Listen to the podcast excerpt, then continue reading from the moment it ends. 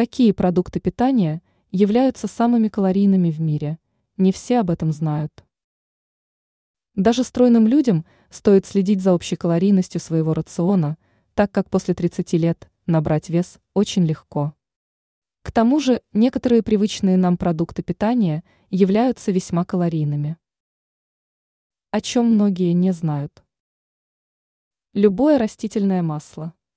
Практически все разновидности растительного масла содержат более 900 килокалорий на 100 граммов продукта, поэтому при приготовлении еды стоит соблюдать осторожность. В противном случае из-за обычного масла можно крайне быстро набрать вес. Сало.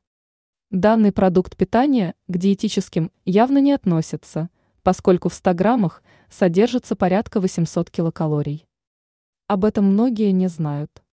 Если регулярно употреблять бутерброды с салом и хлебом, то можно уже через несколько месяцев такой диеты заметно располнеть.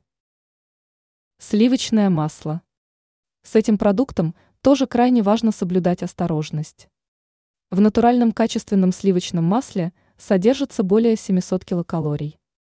Данный продукт разрешается употреблять лишь в небольшом количестве.